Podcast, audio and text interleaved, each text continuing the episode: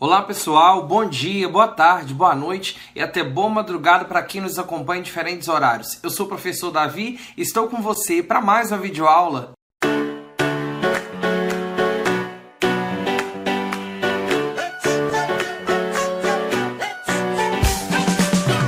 Nesta aula, continuaremos a estudar a Lei de Diretrizes e Bases da Educação, a LDB.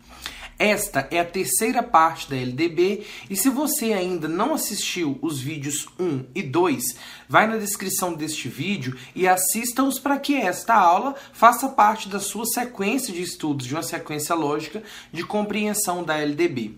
Se você está aqui no canal pela primeira vez ou se você não é ainda inscrito, aproveite, inscreva-se no canal e dê o seu like neste vídeo, porque isso é muito importante para que nosso canal sempre seja ativo. Nosso canal tem crescido bastante nos últimos dias e iniciamos postando um vídeo por semana, agora já estamos postando praticamente vídeos todos os dias. E isso é graças à sua participação, sua visualização e a sua inscrição no nosso canal, ok, pessoal? Para acompanhar esta aula, vá na, na descrição do vídeo, baixe a apostila desta aula para que você acompanhe junto comigo. Mas se você também não tem como imprimir ou não tem facilidade de acompanhar em PDF, pode acompanhar na tela mesmo e fazendo suas anotações, porque eu acredito que é muito importante você acompanhar, fazendo suas observações para que a aula possa fixar no seu intelecto e que você possa aprender mais com ela. Tá beleza? Vamos continuar a partir do artigo 5 Beleza? O acesso à educação básica obrigatória é direito público subjetivo, podendo qualquer cidadão, grupo de cidadãos, associação comunitária, organização sindical, entidade de classe ou outra legalmente constituída e ainda o Ministério Público acionar o poder público para exigi-lo. Então tá. O que é educação básica? Educação infantil, fundamental e médio, ok? A partir da pré-escola. E o poder público, ou seja, a administração, ela deve oferecer educação básica a todos os cidadãos. A educação é um direito de todos. Contudo, caso esse direito não seja oferecido, as pessoas podem reivindicar esse direito junto ao poder público. Por quê? Porque o acesso à educação básica é um direito público subjetivo.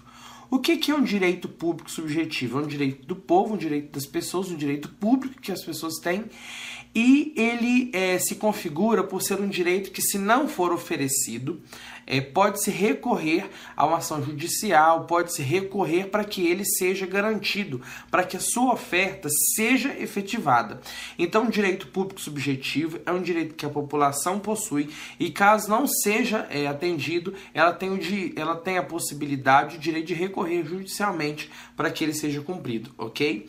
E não é só uma associação, não é só o Ministério Público, não, mas qualquer cidadão, qualquer pessoa pode é, requerer esse direito um grupo de cidadãos, associações comunitárias, sindicatos, né, organizações, entidade de classe, ou seja, sindicato de professores.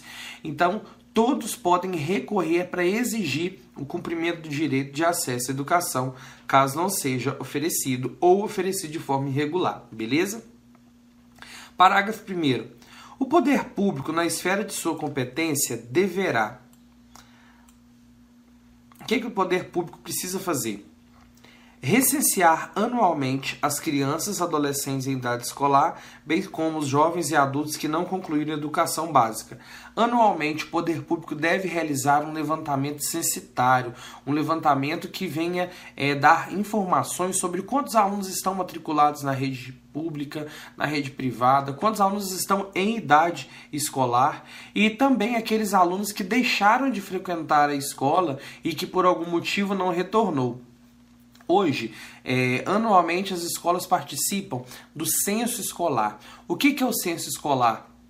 É um levantamento anual em que as escolas devem preencher no sistema do censo escolar todas as informações referentes aos alunos matriculados, aos professores da escola, aos alunos que se evadiram e posteriormente a uma uma análise de dados que o aluno que, vai, que foi transferido, por exemplo, de uma escola, mas não foi matriculado em nenhuma outra escola, aquele aluno ele não retornou para a instituição, então ele está fora da escola. Então, esse levantamento anual, ele identifica os estudantes e permite ter um panorama do quantitativo, além de fornecer subsídios para análise de dados de aprovação, reprovação, para entendimento e compreensão do fluxo escolar, que é um dado, inclusive, importante para o cálculo do IDEB, que é um conteúdo para outra aula. Continuando. O poder público também deve fazer-lhes a chamada pública. O que é chamada pública? Anualmente, quando as matrículas são abertas da escola, quando o período de matrículas está aberto, é, o poder público, através das instituições, as secretarias de educação, elas fazem uma chamada pública, elas enviam cartas para as comunidades, igrejas, põe anúncio no rádio, nas redes sociais, inclusive na televisão.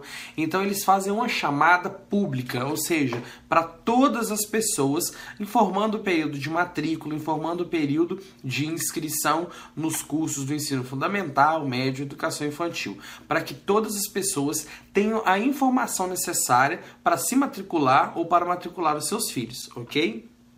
Continuando zelar junto aos pais ou responsáveis pela frequência à escola. Quem é responsável pela frequência do aluno não é o poder público, tampouco a escola. Quem é responsável pela frequência do estudante são os pais e responsáveis. Eles que devem manter o filho na escola, enviando-os para a escola regularmente. Contudo, o poder público ele vai zelar junto aos responsáveis pela frequência do aluno à escola. Então, a administração pública ela vai ter o cuidado para que é, criem-se estratégias para que as famílias estejam enviando seus filhos à escola. Então, é uma função do poder público ter esse zelo junto aos pais. Nesse sentido, nós podemos observar que ao longo dos anos foram criadas estratégias, inclusive, para que as famílias enviem seus filhos à escola. Um exemplo disso é a Bolsa Família condicionada à frequência escolar. Então, atualmente, é, todos os meses, alguém da secretaria da escola precisa informar a frequência dos estudantes para o setor de gestão do Bolsa Família, para que é, as famílias recebam ou deixem de receber o recurso do Bolsa Família. Então, com essa estratégia de atrelar a frequência do aluno na escola ao recebimento do benefício do Bolsa Família, é, o governo está zelando junto aos pais, ou seja, uma ação com os pais, para que o aluno esteja frequente na escola. A professor Davi, mas eu não concordo com isso. Eu acredito que o Bolsa Família tinha que estar relacionado ao rendimento, ou seja, se o aluno é, é, estiver rendendo, tirando boas notas, porque senão ele não vai se preocupar em fazer as atividades, ele vai preocupar-se somente em ir à escola. Beleza, por um ponto de vista pode até parecer interessante. Contudo, a gente precisa considerar que um processo educativo exitoso ele depende de diferentes fatores crianças com acompanhamento em casa, que os pais incentivam, dão apoio com boa alimentação, com bom acompanhamento.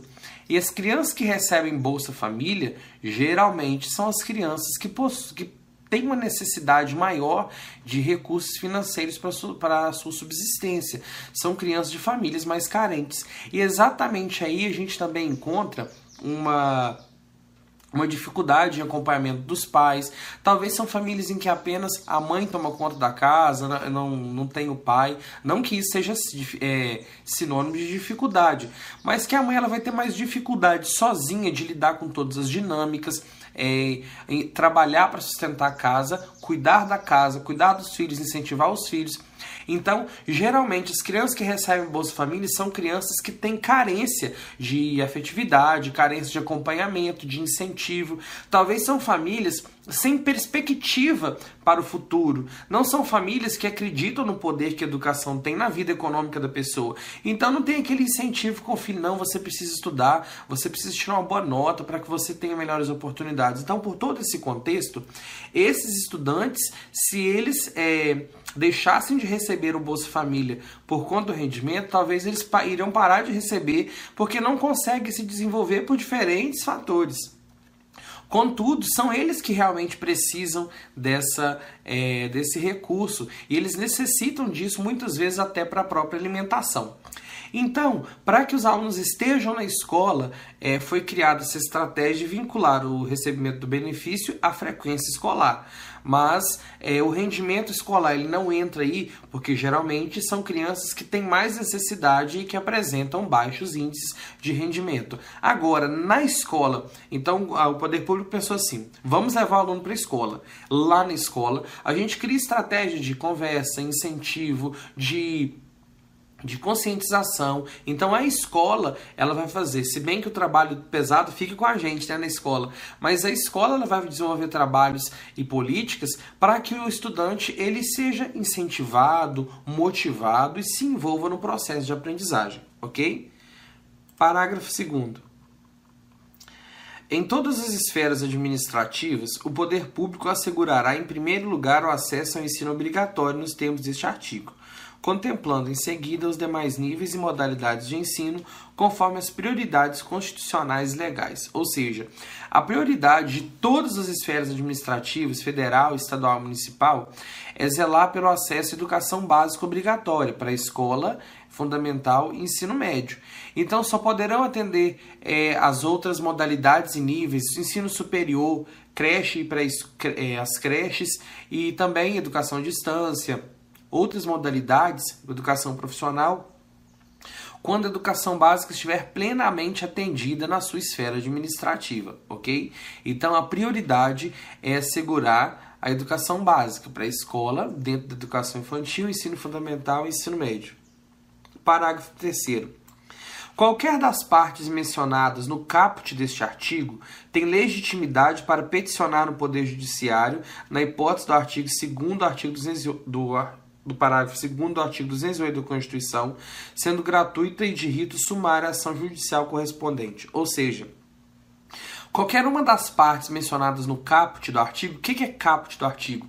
A primeira parte, artigo 1 aí tem escrito lá e depois tem os parágrafos, os incisos, então aquela parte de cima, que aqui no nosso caso, deixa eu voltar lá em cima, ela falava de quem poderia recorrer, tá vendo aqui? Grupo de cidadãos, associação, organização, é, qualquer cidadão. Então, qualquer uma dessas partes aqui mencionadas no caput deste artigo tem legitimidade para peticionar é, no Poder Judiciário uma ação requerendo esse direito. O que, que o artigo 208 da Constituição Federal traz? Ele traz os direitos de todo cidadão, inclusive o acesso à educação. Então, é, o artigo 208 dá esse direito e o Poder Judiciário ele pode ser acionado por qualquer cidadão e será um processo assim gratuito, sem custo nenhum para o cidadão, para alguma parte que requerer o cumprimento do, do acesso à educação básica obrigatória, ok? Nossa, mas isso não existe hoje, não existe? Sim. Tem muitas pessoas, em, talvez em grandes cidades, que elas não têm acesso à educação, o filho talvez não consegue matrícula na escola, no bairro ou nos bairros vizinhos, então precisa migrar para o outro lado da cidade. Então, assim, são situações em que o poder público muitas vezes é acionado, acionado porque aquela pessoa não tem acesso à educação básica numa escola próxima. Então, todos os bairros vizinhos não têm vaga, porque em cidade, nas cidades grandes, eu moro no interior e é que eu não tenho essa realidade, não vivo isso. Mas nas cidades grandes, as escolas elas têm um limite de matrícula. Então, se o limite da escola for atingido, é talvez é necessário que o aluno migre para outra escola mais próxima, escola vizinha. Mas existem situações em que nenhuma dessas escolas elas tem vaga disponível. Então, a pessoa tem que talvez atravessar a cidade inteira para poder ir à escola. E é nesses casos que muitos pais eles recorrem ao poder judiciário para que seja ofertado numa escola acessível ao estudante a educação básica. Parágrafo 4 Comprovada a negligência da autoridade competente para garantir o oferecimento do ensino obrigatório, poderá ela ser imputada por crime de responsabilidade. Então, se a administração federal, estadual, municipal não oferecer essa, o acesso obrigatório à educação básica, ela pode ser responsabilizada criminalmente como um crime de responsabilidade pelo não oferecimento ou pelo oferecimento irregular na, na da educação básica obrigatória. Parágrafo 5 Para garantir o cumprimento da obrigatoriedade do ensino, o poder público criará formas alternativas de acesso aos diferentes níveis de ensino, independentemente da escolarização anterior. Aqui nós vamos naquela situação de pessoas que não concluíram na idade correta é, a série ou nível em que estarem estudando. Então, nesse sentido, para que ela tenha acesso à educação básica, é, também podem se criar meios alternativos de de reconhecimento e de validação dos conhecimentos adquiridos por esse estudante, mesmo sem ter ido à escola. Então aqui a gente entra naquelas provas supletivas, nos provões, naqueles cursos da modalidade EJA, e também hoje nós temos a possibilidade do Enem, o Exame Nacional do Ensino Médio, a partir da nota que você obtém, você procura uma instituição é, federal que ela vai é, comprovar e validar o seu, a sua conclusão do ensino médio com base na sua nota do, do Enem, ok? Vamos para o artigo 6 agora. É dever dos pais ou responsáveis efetuar a matrícula das crianças na educação básica a partir dos 4 anos de idade. Então, esse artigo deixa claro que a responsabilidade de efetuar a matrícula é dos pais. São os pais e responsáveis que precisam efetuar a matrícula. E todas as crianças, a partir do momento em que completam 4 anos, os pais e responsáveis são é, obrigados a matriculados em uma rede pública ou na rede privada. Aqui, é, lembrando aqui, a partir de, de, quando completa, não quer dizer que se ele completou 4 anos em novembro, o pai tem a obrigação de ir na escola. Não, ele pode. Se ele chegar na escola, ele pode matricular, mas a partir do ano subsequente, ou seja, idade escolar. Mas a partir dos 4 anos, o aluno será matriculado na pré-escola e isso é um dever dos pais. Que fique claro isso, porque muita gente é, acha que isso não acontece, mas eu trabalho em escola, eu vejo isso. Tem gente que tem pais que ligam para a escola perguntando se só, só talvez porque conhece alguém da escola, liga para a escola e fala assim: ah, fulano não pode matricular, não, fulano não pode fazer matrícula para mim, pode assinar, ou talvez manda outra pessoa, uma tia, uma vizinha, fazer a matrícula. Mas que fique claro que a matrícula dos estudantes na escola é obrigação dos pais ou responsáveis, ok? Vamos para o artigo 7. O ensino é livre à iniciativa privada atendidas as seguintes condições, ou seja, a iniciativa privada, é, é, organizações, pessoas é, jurídicas ou pessoas físicas que queiram é, oferecer ensino, organizar escolas privadas, eles podem organizar, mas precisam ser atendidos algumas condições. Vamos lá conhecer elas nesses três incisos que temos aqui. Primeiro, cumprimento das normas gerais de educação nacional e do respectivo sistema de ensino. É, Para que a iniciativa privada tenha escolas, ela precisa atender às normas gerais da educação nacional e também do sistema de ensino, sistema federal, sistema nacional, o sistema, desculpa, estadual ou municipal, a que ela está vinculada também correspondente ao nível de ensino que ela está ofertando. Então ela precisa atender. Não existem normas só para elas. Elas podem organizar a educação com quantas horas, quantos dias, da forma que eles quiserem. Não. Precisam atender as normas gerais para a educação, ok? Inciso segundo, autorização de funcionamento e avaliação de qualidade pelo poder público.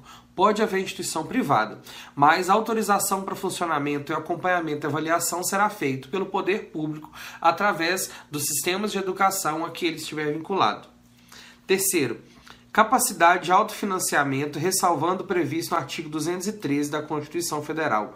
Capacidade de autofinanciamento, que eles tenham condições, tenham uma mantenedora capaz de financiar aquele processo educativo, é, espaço, contratação de professores, alimentação de estudantes. Então é necessário que tenha-se, inclusive, um, um dinheiro guardado quando se monta uma instituição pública privada, faculdade, escola particular, para que se, por exemplo, todos os alunos é, deixarem de pagar as mensalidades, forem na, na Adimplentes, aquele ano precisa terminar. Aquele ano letivo precisa ser finalizado.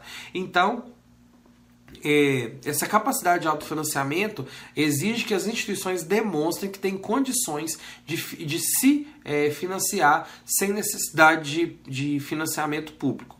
Mas aqui tem uma ressalva no artigo 203 da Constituição, que é o seguinte: as instituições privadas, filantrópicas, sem fins lucrativos, elas podem receber recursos públicos, são instituições privadas, mas elas podem receber recursos públicos atendendo algumas exigências, mas desde que tenham, é, não possuam finalidades lucrativas, ok? Mas existe uma legislação própria que trata dessas é, especificidades, mas existem instituições privadas privadas que podem receber recurso público desde que atendam às exigências para isso, ok? Artigo 7A, ou seja, foi incluído um artigo após o artigo 7, e geralmente tem essa inclusão artigo é, tal A, porque é, você não tem como incluir um artigo e mudar o número dos outros. Então, dentro daquela perspectiva, acrescenta-se um novo. O artigo 7A é recente, de 2019. Então, vamos ver o que ele traz para a gente de novidade e vale a pena ficar ligado, ok?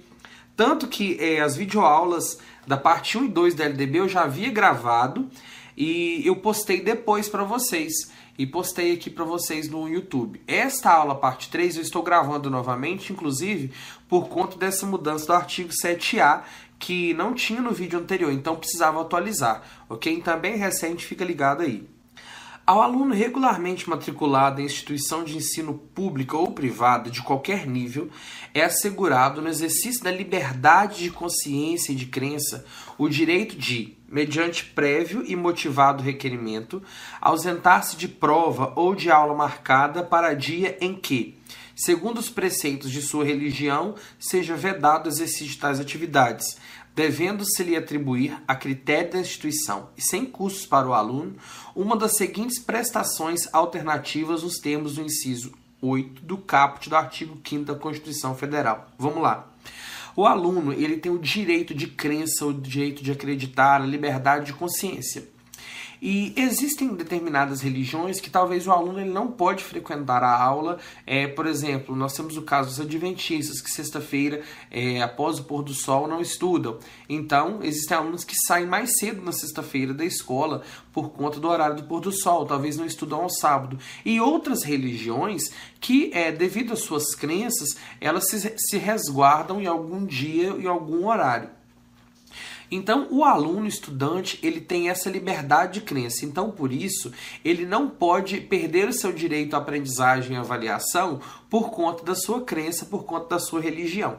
Então, nesse sentido, a esse estudante é garantido a atividade avaliativa, a atividade educativa que foi realizada naquela aula que ele não pôde é, estar presente, ela ser, ela ser é, posteriormente atribuída a ele, claro, mediante o requerimento antecipado do aluno, explicando e fazendo essa solicitação.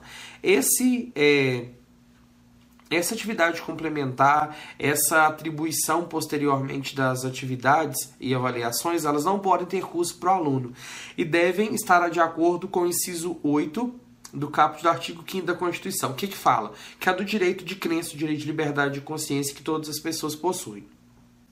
De que forma isso vai acontecer ou pode acontecer? Vamos lá nesses dois incisos aqui.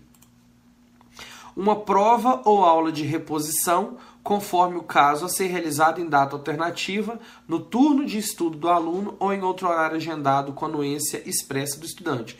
Ou seja, ele pode fazer depois uma outra prova, no mesmo turno, talvez, no horário disponível, ou talvez em outro horário, desde que o aluno tenha condições de ir no outro horário e tenha é, de anuência, ele concorde e aceite isso.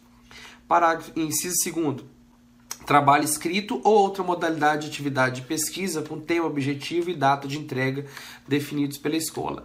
Então, se o aluno se ausentou, ele pode fazer um trabalho posterior, uma pesquisa para entregar à escola de acordo com as datas estabelecidas pela instituição, ok?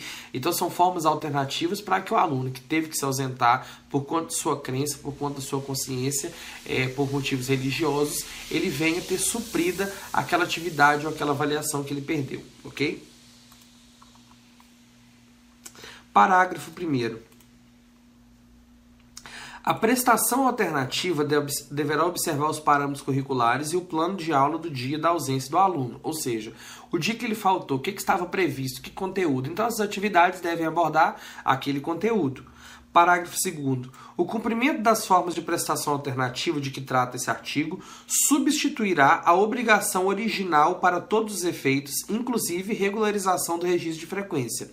Ou seja, o estudante ele tem todos os direitos nessa atividade, inclusive de substituir as atividades. Ele não vai ficar como perdeu nada, inclusive a frequência do estudante. Tá vendo? Então, se ele é, tinha que fazer uma prova tal dia na quinta aula e ele teve que se ausentar por algum motivo e por, por um motivo religioso previamente comunicado. A reposição dessa prova, por exemplo, ela dá a ele inclusive o registro de regularização da sua frequência, ok? O registro de frequência precisa atender a presença desse estudante. Parágrafo 3 As instituições de ensino implementarão progressivamente, no prazo de dois anos, as providências e adaptações necessárias à adequação de seu funcionamento às medidas previstas neste artigo. Ou seja, é novo. Então, talvez hoje a escola não faça, mas ela tem um prazo de dois anos a partir da publicação desta lei, da, desta Lei 13.796, deste ano de 2019, para que é, ela se adeque ou se organize para oferecer essas atividades. Para Parágrafo 4. O disposto neste artigo não se aplica ao ensino militar a que se refere o artigo 83 desta lei. O que, que o artigo 83 da LDB fala?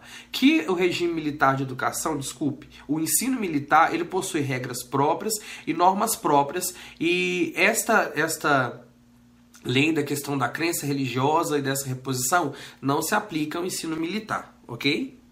Finalizamos essa parte da LDB que trata dos direitos da educação, das suas finalidades, e vamos passar para a organização da educação nacional na próxima videoaula.